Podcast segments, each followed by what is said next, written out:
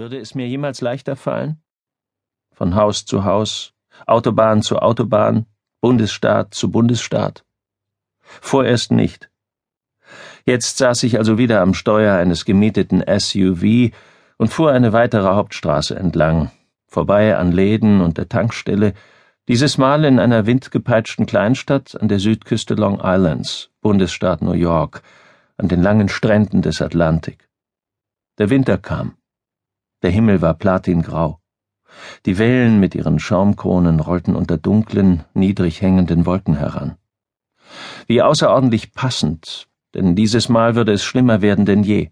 Viel schlimmer. Ich fand meinen Orientierungspunkt, das örtliche Postamt, bog ein und parkte hinter dem Gebäude. Wir stiegen aus dem Auto in die Kälte dieses Novembertages, das letzte Laub wirbelte um unsere Füße. Niemand wollte die Führung übernehmen, keiner der fünf Männer, die mich begleiteten, und einen Augenblick lang standen wir herum wie eine Gruppe pausierender Postboten.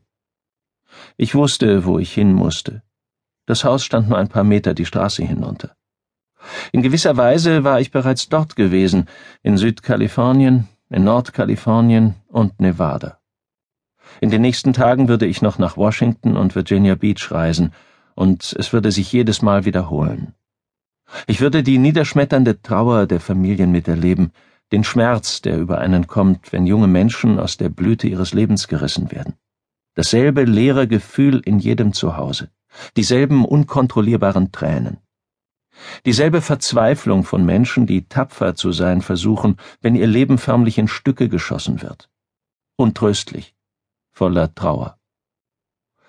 Wie schon zuvor war ich der Überbringer der schrecklichen Botschaft, als hätte niemand vor meinem Eintreffen die Wahrheit gekannt, so viele Wochen und Monate nach so vielen Begräbnissen. Für mich würde diese kleine Zusammenkunft in Patchogue, Long Island, die schlimmste sein. Ich versuchte mich zusammenzureißen, aber wieder hörte ich diesen schrecklichen, quälenden Schrei in meinem Kopf, der sich einen Weg in meine einsamen Träume erzwang und mich Nacht für Nacht weckte, die Bestätigung meiner Schuld, der unendlichen Schuld des Überlebenden. Hilf mir, Marcus, bitte hilf mir! Verzweifeltes Flehen in den Bergen eines fremden Landes. Ein Schrei, der in den Schluchten eines der einsamsten Orte der Erde widerhallte. Das fast unmenschlich klingende Weinen eines tödlich Verwundeten. Eine Bitte, der ich nicht nachkommen konnte. Ich kann sie nicht vergessen weil sie der beste Mensch, dem ich je begegnet bin, an mich gerichtet hatte, der Mann, der mein bester Freund war. Alle diese Besuche waren schlimm gewesen. Dans Schwester und Ehefrau, die sich gegenseitig stützten. Erics Vater, ein Admiral, der mit seiner Trauer allein war. James Verlobte und sein Vater. Axes Frau und die Freunde seiner Familie. Shanes verzweifelte Mutter in Las Vegas. All diese Besuche waren schrecklich. Aber dies würde noch viel schlimmer werden. Schließlich übernahm ich die Führung durch aufwirbelndes Herbstlaub in eine kalte, abweisende Straße zu einem kleinen Haus mit einem winzigen Garten, dessen Rasen nicht mehr gemäht wurde. Die Lämpchen über einer amerikanischen Flagge im Wohnzimmerfenster waren noch eingeschaltet, die Lichter eines Patrioten, die immer noch herausfordernd brannten, als weilte er noch unter uns. Mikey hätte das gefallen. Wir hielten einen Augenblick inne, dann gingen wir die wenigen Stufen hinauf und klopften an die Tür. Die Frau, die uns öffnete, war hübsch, hatte langes, dunkles Haar, und die Tränen standen ihr bereits in den Augen. Es war Mikeys Mutter. Sie wusste, dass ich der Letzte war, der ihn noch lebend gesehen hatte. Sie begegnete meinem Blick mit einer so tiefen Trauer, dass es mir fast das Herz zerriss. Dann sagte sie leise Danke, dass Sie gekommen sind. Mit ruhiger Stimme erwiderte ich Ich bin wegen Ihres Sohnes gekommen. Als wir alle ins Haus gingen, fiel mir als erstes ein großes gerahmtes Foto auf dem Tisch in der Dealer auf. Ein Mann sah mich mit einem verschmitzten Lächeln an. Das war Mikey leibhaftig. Ich hörte, wie seine Mutter sagte, er hat doch nicht gelitten, oder? Bitte sagen Sie mir, dass er nicht gelitten hat. Ich musste mir mit dem Jackenärmel die Augen trocknen, ehe ich antworten konnte. Nein, Maureen, er hat nicht gelitten. Er war sofort tot. Ich antwortete ihr, wie sie es wünschte.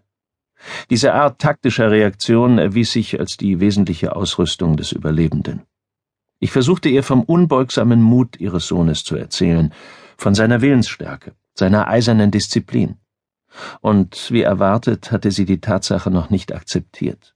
Das geschah erst, als sie in einen Zusammenhang gestellt wurde. Ich war der entscheidende Überbringer der endgültigen schlimmen Botschaft. Im Verlauf der nächsten Stunde versuchten wir uns wie Erwachsene zu unterhalten, was sich als zu schwierig erwies. So vieles hätte gesagt werden können, und so vieles würde nie ausgesprochen werden. Und auch noch so viel Unterstützung meiner drei Freunde sowie eines Feuerwehrmanns und eines Polizisten aus New York City konnte daran nichts ändern. Aber dies war eine Reise, die zu Ende geführt werden musste, ganz egal, was sie mir abverlangte. Von Haus zu Haus, von Trauer zu Trauer denn ich wusste, was es für jeden einzelnen dieser Menschen bedeuten würde, die Qualen mit jemandem zu teilen, der tatsächlich dort gewesen war. Ich hielt dies für meine Pflicht, was es mir aber nicht leichter machte. Beim Abschied umarmte Maureen uns alle, förmlich nickte ich der Fotografie meines besten Freundes zu, und wir folgten dem tristen schmalen Weg auf die Straße zurück. Heute Abend würde es ebenso schlimm werden, weil wir dann Heather, Mikes Verlobte in ihrer Wohnung in New York City besuchen würden. Es war einfach nicht fair. Inzwischen hätten sie verheiratet sein sollen. Morgen würde ich den Nationalfriedhof Arlington und die Gräber von zwei weiteren abwesenden Freunden aufsuchen.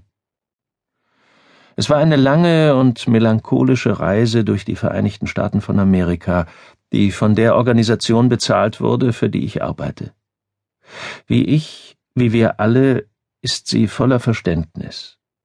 Und wie bei vielen großen Unternehmen, die über loyale Mitarbeiter verfügen, lassen sich anhand ihrer Unternehmensphilosophie, ihrer sozusagen schriftlich niedergelegten Verfassung viele Schlüsse über sie ziehen. Dieses Schriftstück definiert ihre Mitarbeiter und deren Wertvorstellungen. Etliche Jahre habe ich versucht, mein Leben an dem ersten Absatz auszurichten. In Zeiten der Unsicherheit gibt es eine besondere Art von Krieger, der bereit ist, dem Ruf seiner Nation zu folgen. Ein gewöhnlicher Mann mit einem ungewöhnlichen Willen, sich durchzusetzen.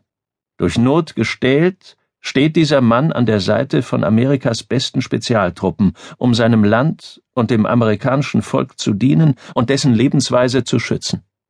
Ich bin dieser Mann. Ich heiße Marcus. Marcus Luttrell. Ich bin ein US Navy SEAL, ein Teamleader des SDV Team 1, Alpha Platoon. Wie jeder andere SEAL bin ich an Waffen, Sprengstoff und im unbewaffneten Nahkampf ausgebildet. Ich bin außerdem Scharfschütze und der Sanitäter des Platoon. Aber vor allen Dingen bin ich US-Amerikaner. Und wenn die Stunde schlägt, dann komme ich und kämpfe für mein Land und für meine Teamgefährten. Wenn nötig, bis in den Tod. Es liegt nicht nur daran, dass mich die SEALs dazu ausgebildet haben, sondern daran, dass ich das will. Ich kämpfe mit dem Lone Star, mit der Lone Star Texas Flagge auf meinem rechten Ärmel und einer weiteren Texas Flagge auf meiner Brust. Eine Niederlage ist für mich unvorstellbar.